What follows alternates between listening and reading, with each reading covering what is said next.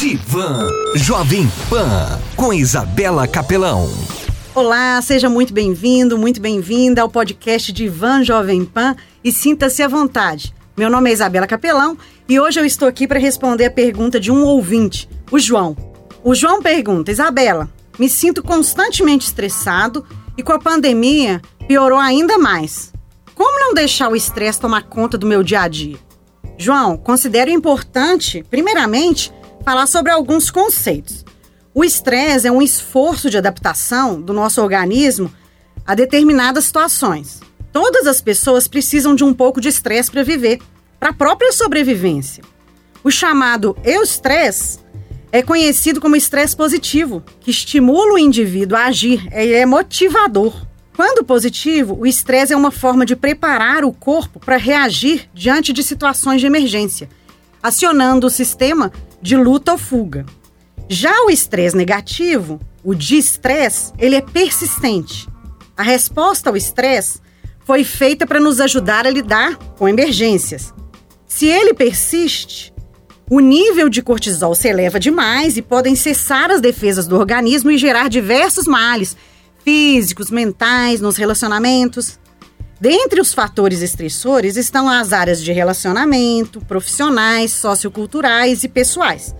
E a pandemia impactou praticamente todas essas áreas da vida, não é mesmo? Aumentaram-se os desafios e a dificuldade em administrar o tempo do trabalho com o descanso, conciliar as atividades de casa e com a família, praticamente sem opções de lazer, e dessa maneira aumentou ainda mais o desafio de lidar com o estresse e com as emoções. Uma pesquisa apontou que os brasileiros consideram, dentre os maiores fatores de estresse, primeiro os relacionamentos familiares, amorosos, com os colegas e chefes no trabalho. Em segundo lugar, dificuldades financeiras.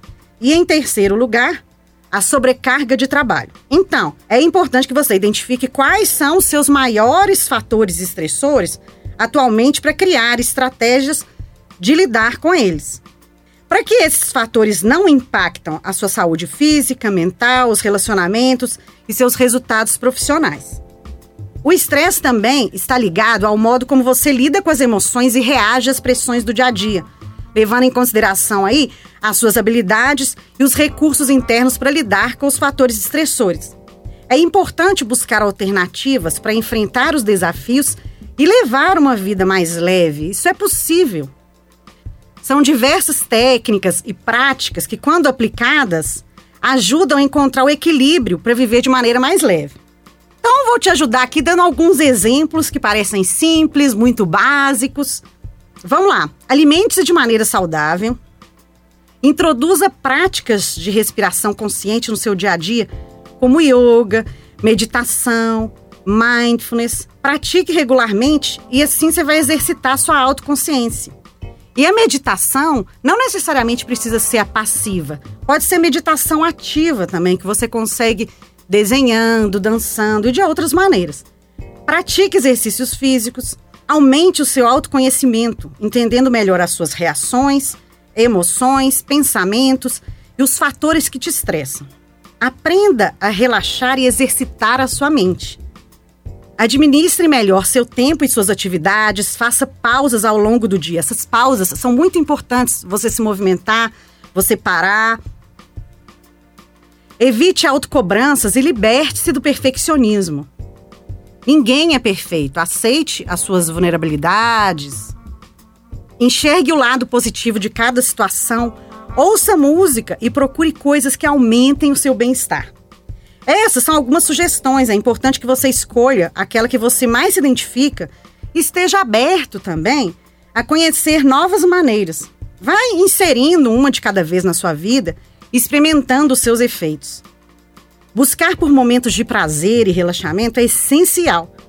Podem ser atividades esportivas ou relacionadas à arte, como pintar, bordar, escrever, fotografar, jardinar, dançar, ou até mesmo cozinhar. Além disso, manter relacionamentos saudáveis, dar boas risadas, fazer caminhadas e passeios ao ar livre, ler, se permitir descansar também são maneiras de relaxar, de sentir prazer e de diminuir essa tensão e o estresse.